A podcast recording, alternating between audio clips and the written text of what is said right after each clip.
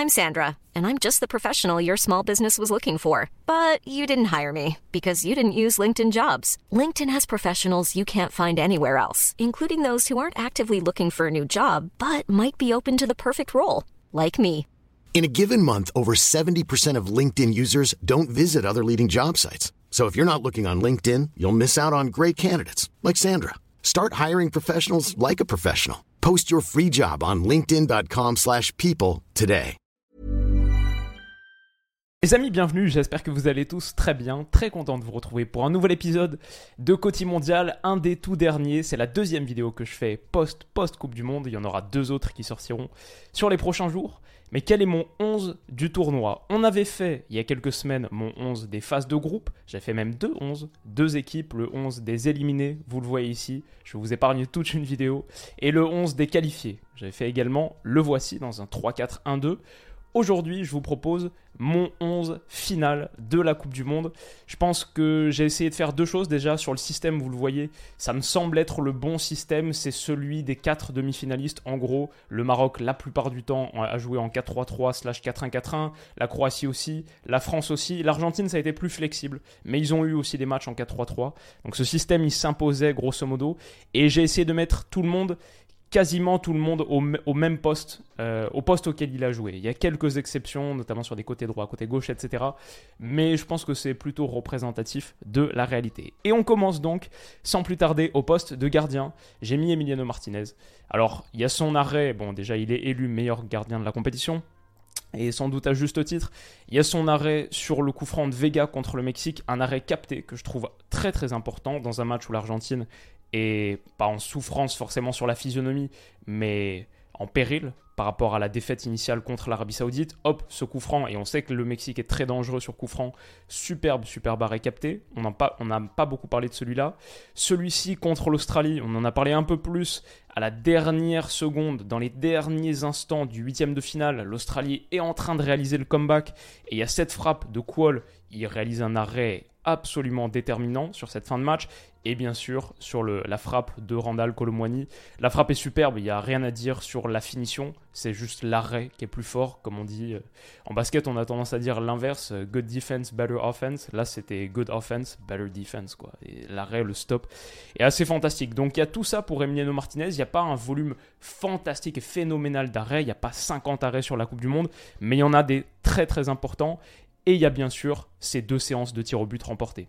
Donc j'ai hésité avec Bounou, j'ai vraiment hésité avec Bounou. Au-delà de tout ce qu'il a fait, il y a son arrêt contre la Croatie sur la reprise de Vlasic par exemple. C'est un des tournants du mondial pour le Maroc sur le tout tout premier match, je parle. Hein. Peut-être que vous vous souvenez de cette action. Il a fait plein de trucs vraiment vraiment top. Et puis il y a les séances de tir au but réussies aussi, celle contre l'Espagne qui était énorme. J'ai pensé à Livakovic, bien sûr, lui aussi une séance de tir au but victorieuse. Bah, deux contre le Japon, contre le Brésil en quart de finale. Alors après, je crois qu'il y a eu plus d'erreurs dans mon esprit contre l'Argentine, fautif sur un, peut-être les deux des trois buts, indépendant de si on considère qu'il y a un penalty indiscutable ou non, mais sur le troisième, il est un petit peu trop avancé. Il y a eu quelques fautes de main, je crois qu'il encaisse 7 buts finalement sur 7 matchs. Donc euh, je le mets quand même un poil en dessous, mais il est vraiment pas loin de la conversation. Et Hugo Lloris, je pense que s'il y avait eu une séance de tir au but mieux réussie là en finale, surtout que ça commence à faire un moment maintenant qu'il est un petit peu en difficulté dans cet exercice, bah jusqu'à la finale en tout cas, il faisait un mondial vraiment de très haut niveau. On parlait d'un mondial quasiment similaire à celui de 2018 pour lui, et c'était mérité parce qu'il y avait des arrêts fantastiques, décisifs. Ouais, lui aurait peut-être été sur cette plus haute marche si la finale avait connu un scénario différent. Alors j'ai pas hésité avec, mais une petite mention complémentaire quand même pour Chesney bien sûr. Euh, no pertes, qui est une des révélations du tournoi, et moi j'ai vraiment beaucoup aimé en tant que, pour un gardien, je trouve le, tournoi de No pertes vraiment réussi. Il y a eu beaucoup de très très gros arrêts aussi. Et Courtois, même si je ne l'ai pas inclus en photo, et qui sort très très vite du tournoi. Bon, et sans doute le meilleur belge ou un des meilleurs belges de la compétition. Ça, c'est pour le gardien. Le poste de défenseur droit, j'ai choisi finalement, après délibération, Nawel Molina. J'ai un peu hésité avec d'autres, mais en fait, Molina, je pense que le vainqueur donc du mondial, c'est pas vraiment pour ça, c'est qu'il y a plein de trucs qui sont important dans sa Coupe du Monde. Je pense que déjà, il met le but, le premier contre les Pays-Bas, en quart de finale sur ce délice de passe de Léo Messi. Mais ce qu'il réalise, déjà sa présence dans cette zone, mais son contrôle, la manière dont il se l'amène et la finition, c'est vraiment un geste de grande classe. Je pense que contre la Pologne aussi, il y a un moment très très important du mondial de l'Argentine. C'est la Pologne qui revient en seconde période, revient des vestiaires à 0-0. Ça, c'est le troisième match de phase de groupe, peut-être que vous en souvenez. C'est comme contre le Mexique, c'est un match déterminant, il faut gagner pour passer. Et l'Argentine va ouvrir le score, notamment grâce à un très bon travail de Nahuel Molina, qui est ici, là, et qui va repérer le gap qu'il y a dans cet intervalle. Un bon ballon à mettre ici euh, pour Cristiano Romero, et qui va solliciter dans ce petit trou il va être trouvé, hop, vous le voyez là, il fait la course, très bonne intelligence de déplacement, je trouvais Molina, et bon QI foot. Fait la course, et qualité technique, c'était pas mal aussi. Contrôle orienté, vraiment dans le sens du jeu, c'est parfait. Il décale là, sur le 11, est-ce que c'est Di Maria? Peut-être que c'est Di Maria, ouais. Euh, ok, tac, il va lui donner, et il va dédoubler dans son dos, hop, comme ça, super intelligent. Être servi, centre en retrait, plutôt que centrer fort devant le but ou en l'air, son centre est précis, réfléchi, et trouve McAllister là, qui met le but du 1-0. Ça, c'est une action un peu sous-estimée du tournoi de Molina, mais c'est une passe décisive vraiment, vraiment vitale. Et pour moi, déjà avec ça, il entre dans la conversation. Voilà, McAllister vient tout de suite le remercier, il ne s'y trompe pas. Un autre truc, moi, qui m'a vraiment impressionné, mais j'en avais parlé sur, sur l'analyse du match contre la Croatie en demi-finale, c'est son appel sacrifice, là, qui permet le second but, celui de Julian Alvarez. Il y a les erreurs de Juranovic, de Sosa, mais Nahuel Molina, là, avec son appel, il les embarque très très bien, ce qui permet à euh, Alvarez ensuite de rentrer intérieur comme ça. Et cette débauche d'énergie, cette mentalité et cette qualité athlétique, cette caisse pour répéter les efforts, je trouve que Molina les a montrés. Et il fait 7 matchs aussi. Alors Hakimi fait 7 matchs, bien sûr il y a Sapanenka réussi contre l'Espagne, mais bon, je, je, pense que son tournoi est un peu moins fort que celui de Molina. En plus Hakimi on, on connaît très très bien, il sera dans d'autres équipes types. Et ouais, j'ai bien aimé le tournoi d'Akimi. Hein. Franchement, c'est en bataille entre les deux. Si on met Akimi à la place de Molina, je comprends aussi. Mais je pense que Molina, dans les matchs, on arrive à la toute fin, la finale, la demi-finale, quart de finale, surtout quart de finale et demi, a eu une importance vraiment, vraiment forte. Et a fait la différence. Donc voilà, en gros, j'hésitais entre les deux pour le poste de latéral droit, pas vraiment avec un autre. Sur mon défenseur central droit, j'ai mis Otamendi. Alors lui, avec l'Argentine, il était plutôt défenseur central gaucher. C'est une des toutes petites euh, incohérences sur le positionnement de ce 11. Sur le choix des hommes, il y en a peut-être plein, vous me direz. Mais sur le, le positionnement, en gros, il était plus DCG, mais il est droitier. Et il est champion du monde, bien sûr. Mais il est droitier et il a fait des très très bonnes choses avec son pied droit. Cette passe qui casse la ligne contre la Croatie, peut-être que vous en souvenez, j'en parlais dans l'analyse, c'est celle qui permet le premier but de provoquer le penalty. Il a été assez audacieux, je trouvais, balle au pied. C'est lui aussi le premier relanceur deux minutes plus tard sur ce corner qui amène le second but. On a parlé de l'appel sacrifice de Molina, là, qui va aller se proposer. Mais à la base, il y a cette tête très très bien réalisée pour Léo Messi il y a aussi une passe décisive contre l'Australie, même si je ne sais pas à quel point celle-là d'Otamendi elle est volontaire. Mais en plus de ça, défensivement, à part peut-être sur la finale, où du coup il fait faute euh, sur Colomwani, ce qui fait le penalty, etc. Je trouvais que défensivement, Otamendi, ça a été un des meilleurs centraux du mondial. Il a été très sûr. Et en plus, bon, voilà, il termine champion du monde avec dans l'ensemble un tournoi réussi. Et peut-être qu'on voyait cette défense argentine, on se disait ça peut être un des points de vulnérabilité. Finalement, au fur et à mesure, aux côtés de Cristiano Romero, ils ont formé une sacrée paire. Romero aurait pu être dans la conversation peut-être. Je, crois que je reste sur son, début de tournoi vraiment compliqué où physiquement il n'était pas dans le coup, notamment contre l'Arabie Saoudite. Mais par exemple contre la France, dans mon esprit, il fait une bonne finale. Donc euh, bon, je trouve que c'est pas incohérent d'avoir un Argentin dans ce 11 sur cette euh, paire de, centraux, je veux dire. J'ai hésité avec Romain Saïs, bien sûr, qui a fait un mondial mais assez extraordinaire. Il y a un monde où la paire de centraux, c'est Saïs à guerre, hein, évidemment. Maintenant, je dirais que leur blessure à eux deux à la fin, elle coûte cher. Saïs particulièrement, c'est pas que je lui en veux, mais le fait d'avoir joué ses 20 premières minutes en étant nettement diminué contre la France en demi, ça coûte vraiment euh, l'entame marocaine. Même euh, le Maroc doit changer de dispositif par rapport au fait d'avoir joué en 4-1-4-1 pendant tout le tournoi. Là, tu changes, tu changes de structure. Euh, et finalement, il sort au bout de 20 minutes. Tout doit être refait le fait d'avoir un peu forcé comme ça pour être titulaire, bon, peut-être que c'était quelque chose qui lui était vraiment demandé par le staff autour de lui, etc. Mais ça, l'enlève, ça lui enlève juste un petit point et peut-être ça l'empêche d'être dans le 11. Mais vraiment, euh, le, monde et l'histoire se souviendra du tournoi fantastique de Romain Saïs et de Naef Aguerd de l'autre côté. Donc voilà, c'est voilà, j'ai mis un peu cette image pour parler de, sa sortie contre l'équipe de France au bout de 20 minutes. C'est un peu dommage. Mais voilà, à gauche, j'ai mis Yosko Gvardiol. Là, je crois que c'est pas trop une surprise. Euh, cette image, ce Yosko Gvardiol avec son masque là, elle va devenir emblématique du tournoi de 2022. Il a été énorme, même en s'étant fait balader contre Messi par Messi en demi-finale de Coupe du Monde. Bah, il y a son match contre la Belgique en phase de groupe. Est-ce que vous vous souvenez de ces 90 minutes là de Gvardiol où il avait été immense, ce tacle là sur Romelu Lukaku en pleine surface décisif? On rappelle un match que la Croatie ne doit pas perdre pour accéder à la, phase d'élimination directe. Il a été énorme, il a été énorme contre le Japon en huitième aussi, contre le Brésil en quart. Enfin, Gvardiol, il a fait un tournoi fantastique, fantastique, et mérite largement sa place dans le 11. Comme j'ai dit, ça aurait pu être Haggard, bien sûr. Mais Magard, il y a ses blessures, il a joué 4 matchs sur 6 finalement, 4 euh, matchs sur 7 du coup, parce qu'il joue pas le match pour la troisième place non plus, comme c'est euh, El Yamik et Dari. Donc euh, ça a aussi montré à quel point il était vital. Quelque part, il a brillé par son absence, Naïf Aguerd. Hein. On a vu à partir du moment où il est moins là que ça devient beaucoup plus compliqué.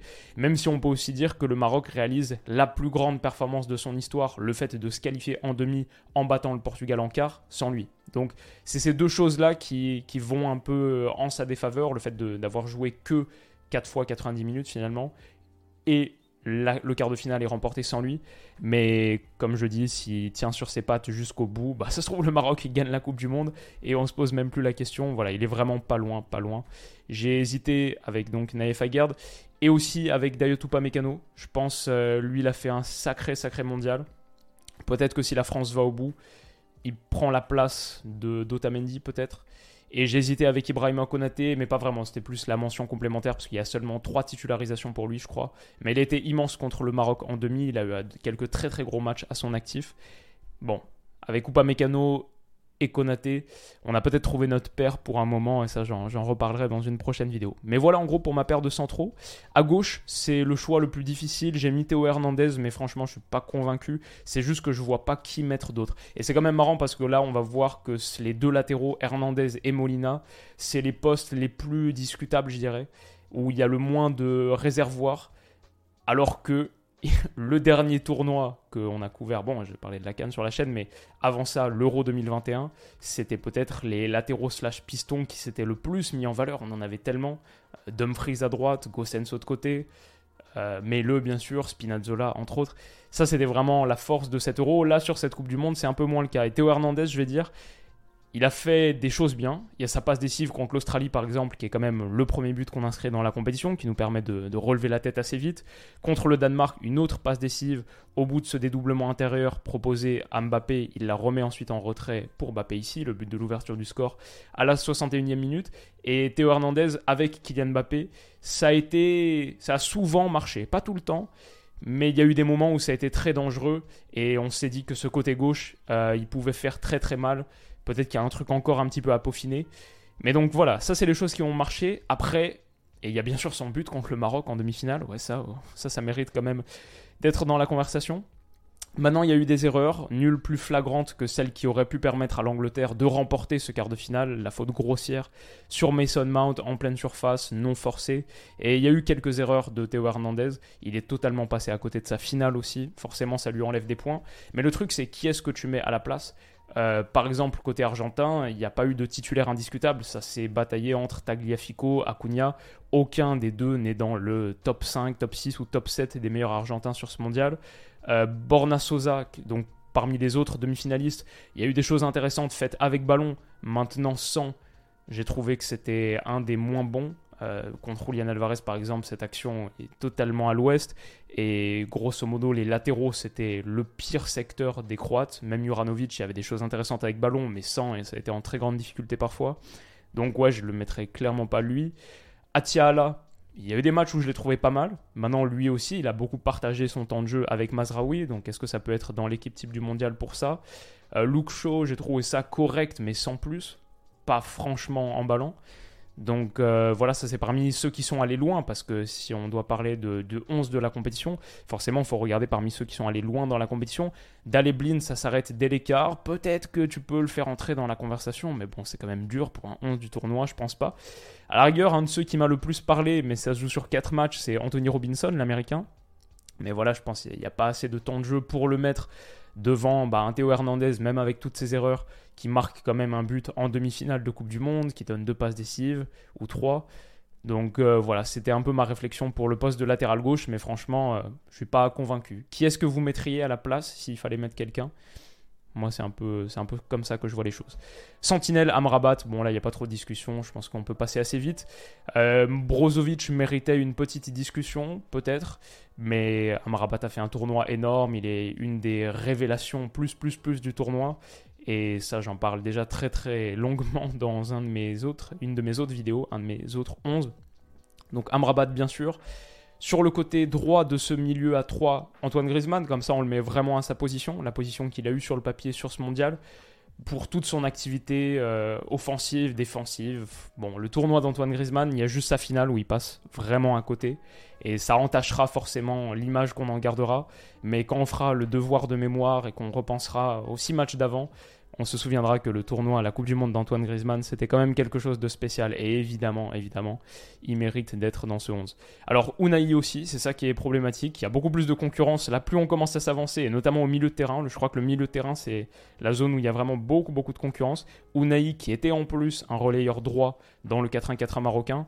C'est triste de ne pas pouvoir lui faire une place parce qu'il a été magique, il n'y a pas d'autre mot. Et bien sûr, Luka Modric. Euh, comment est-ce qu'on fait c'est très très dur, les choix sont très durs. En fait, euh, dans mon esprit, les trois là que je viens de citer sont dans un 11, mais est-ce que tu en mets vraiment un devant Antoine Griezmann? Ah, je crois pas, donc c'est ça qui fait, qui fait ma différence. Et milieu central gauche, du coup, j'ai changé au tout dernier moment pour mettre Enzo Fernandez, le meilleur espoir du tournoi. Et il faut dire, il a fait une grande finale. À la mi-temps, on voit pas le jour, notamment parce que c'est le joueur qui a touché le plus de ballons du match au bout de 45 minutes, je crois 50 ou plus, et vraiment plaque tournante, métronome, mais en plus le tournoi de l'Argentine change à partir du moment où il rentre contre le Mexique. Il met le deuxième but. Euh, quand il change à la 60e pour Guido Rodriguez, l'Argentine marque le premier, celui de Messi, quelques secondes plus tard. Derrière, Guido Rodriguez rejoue plus une minute, si je ne me trompe pas. Et ouais, vraiment, Enzo Fernandez, ça a été une des grandes révélations de ce tournoi. Forcément, si on parle de ce rôle, cette zone, on peut aussi penser à Jude Bellingham. Moi, c'est celui que j'avais peut-être avant la finale. Parce que Bellingham, je pense que ça a été le meilleur joueur d'une Angleterre qui a été à rien de battre l'équipe de France. Et si elle bat la France, je crois qu'elle est pas loin d'être championne du monde. Donc euh, forcément, Bellingham, ouais, il est très très haut dans ma liste. Et on aurait dû faire un milieu à 5 pour parler de tous. Je crois que c'est en gros ceux qui se battent pour ce rôle de milieu relayeur gauche avec Adrien Rabiot, bien sûr, qui a fait un grand, grand tournoi et qui a été très bon en finale. Un des meilleurs Français en finale. Ça mérite d'être dit. En plus, peut-être en étant un peu malade ou en se remettant à peine de sa grippe.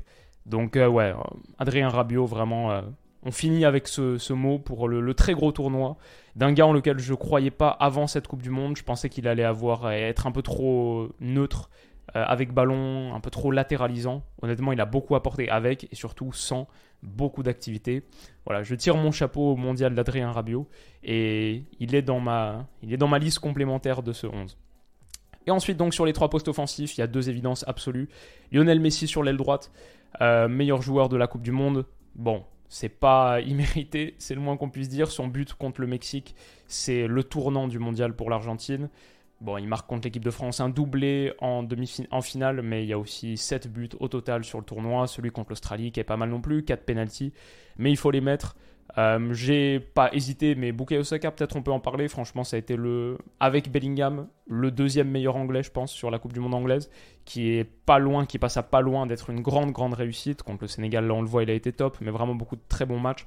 Donc Saka, voilà, petite mention, mais évidemment, évidemment, c'est Messi. Euh, aile gauche, du coup, Ivan Perisic. Le, la star de cette Croatie et peut-être celui qu'on retiendra par rapport à ce mondial, c'est Luka Modric, bien sûr, qui a fait une bonne, voire très bonne Coupe du Monde et qui en plus jouait son dernier match de Coupe du Monde, peut-être son dernier match avec la Croatie. On verra s'il annoncera sa, retraite internationale. en tout cas, son dernier match de Coupe du Monde pour sûr. Mais dans l'ombre peut-être de Luka Modric, Ivan Perisic, honnêtement, qui a montré qu'il était un très très grand de ce sport je crois qu'il finit avec un but, trois passes décisives, mais des moments absolument cruciaux. Euh, contre le Japon, par exemple, sa tête, elle est merveilleuse, tellement difficile. Euh, sa tête renversée sur l'ouverture du score, le match pour la troisième place, là, pour Gvardiol, on en a parlé aussi dans l'analyse. Bref, le tournoi de Perisic, c'était du très très haut niveau, un joueur que j'aime beaucoup et qui méritait aussi une place. Ce qui fait que du coup, j'ai replacé en pointe un gars qui préfère être côté gauche. C'est bien sûr Kylian Mbappé, pas grand chose à dire là. 8 buts, meilleur buteur du tournoi, au coude à coude avec Lionel Messi pour le titre de meilleur joueur. Des moments importants contre l'Australie, contre le Danemark sont doublés, contre la Pologne sont doublés, mais venus d'ailleurs. Ouais, absolument. Et en finale, contre l'Argentine, sont triplés. Avant ça, il y avait un quart de finale contre l'Angleterre et une demi-finale contre le Maroc où on l'a moins vu. Mais Kylian Mbappé, même quand on le voit moins, il sert à l'équipe. Je pense que typiquement le but de l'ouverture du score contre l'Angleterre, cette frappe d'Aurélien Chouameni, bon, elle vient du fait qu'il y a Kylian Mbappé qui monopolise l'attention de quatre joueurs. Ça ouvre beaucoup d'espace au centre du terrain. Il a aussi brillé même dans les matchs où il a été un peu plus cadenassé, c'est ça que je veux mettre en valeur. Un élément tellement, tellement important de notre collectif. Là contre l'Angleterre, contre le Maroc, le but qui sera inscrit par Théo Hernandez seul, bon, bah ça aide d'avoir un Kylian Mbappé qui monopolise totalement l'attention de 7 ou 8 défenseurs. Et bien sûr, comme on l'a dit, son triplé en finale de Coupe du Monde qui va rester euh, très très haut et gravé dans l'histoire de ce sport. Il aurait mérité meilleur dénouement et il est évidemment appelé à devenir un... Bon, il est déjà un immense joueur et il peut prétendre euh, à ce qu'il y a de plus haut. Il a que... Il a 24 ans aujourd'hui. Ouais, il reste au moins 10 bonnes années et espérons qu'elle nous ramène au moins un titre mondial supplémentaire. Il a aussi marqué 3 penalties non, 1, 2, 3 penalties en finale de Coupe du Monde, les deux dont celui de la séance de tir au but, alors qu'il avait raté le décisif contre la Suisse, celui qui nous élimine contre la Suisse quelques 18 mois plus tôt. Ça, je trouve que niveau personnalité, c'est quand même quelque chose aussi. Et c'est aussi à mettre à son crédit. Voilà, j'ai hésité entre guillemets avec Julian Alvarez, mais j'ai plus hésité entre lui et Perisic. J'étais sur Bappé à gauche, Messi à droite et Alvarez en pointe. Finalement, je me suis dit, peut-être plutôt faire une place pour Perisic. Mais honnêtement, euh, Alvarez, le tournoi de l'Argentine change quand lui aussi prend le relais de la prestation et de la production insuffisante de Lotaro Martinez. Lui, il a porté beaucoup sur la pression, l'activité, l'apport de la profondeur aussi sur certaines phases. Vraiment, Alvarez, à 22 ans seulement, il a fait un tournoi là-haut et mérite qu'on en discute. Voilà grosso modo pour ce 11, s'il devait être coaché par quelqu'un, bah, je pense Scaloni. Même si le fait de sortir Di Maria euh, et le remplacer par Acuna qui fait reculer un petit peu l'Argentine hier ou avant-hier, c'était un petit peu... Euh, ça c'est peut-être une erreur. Dans l'ensemble, l'Argentine a été tellement flexible, polyvalente, a manié 3 ou 4 systèmes différents sur 7 matchs et pourtant a été impressionnante. A fait les 60 premières minutes contre l'équipe de France en finale de Coupe du Monde, elles sont d'un niveau collectif pour une sélection bluffante. Donc euh, un niveau bluffant. Donc ouais, Scaloni qui entraîne ce 11, ça me paraît pas mal. Et voilà, ça conclut grosso modo ce 11 de la Coupe du Monde. Alors je sais que les 11, c'est là où les avis divergent le plus. Il y a plein de choses avec lesquelles vous ne serez pas d'accord. Dites-le moi, on peut en discuter tranquillement. Soyons dans le, soyons dans le dialogue, dans l'échange. Et, et dites-moi qui vous voyez dans ce 11 qui mérite distinction, à la place de qui aussi? Peut-être que si on dit ah mais c'est dingue de ne pas avoir mis X, peut-être qu'on peut dire par rapport à X, je pense, euh, par rapport à Y, un des joueurs que moi j'ai mis, il est en dessous pour ça et cette raison, parce que souvent quand on fait des 11, on se retrouve à dire Ah, il aurait fallu lui, lui, lui, lui et lui, mais sauf qu'il n'y a que 11 places. Donc euh, voilà, dites-moi tout ça dans les commentaires. Et on se retrouve dès demain pour la troisième vidéo récap de ce mondial. Il y en a quatre, je rappelle. La première, elle est sortie hier. Vous avez celle-ci aujourd'hui. Demain, une autre. C'est le top 10 des meilleurs matchs de la compétition. Et après-demain, peut-être ma préférée, boucler et récapituler tout avec les 10 enseignements, les 10 leçons, le bilan définitif qu'on tire de ce mondial. Voilà, rendez-vous demain pour tout ça. Merci à vous pour votre soutien et prenez soin de vous. Bisous.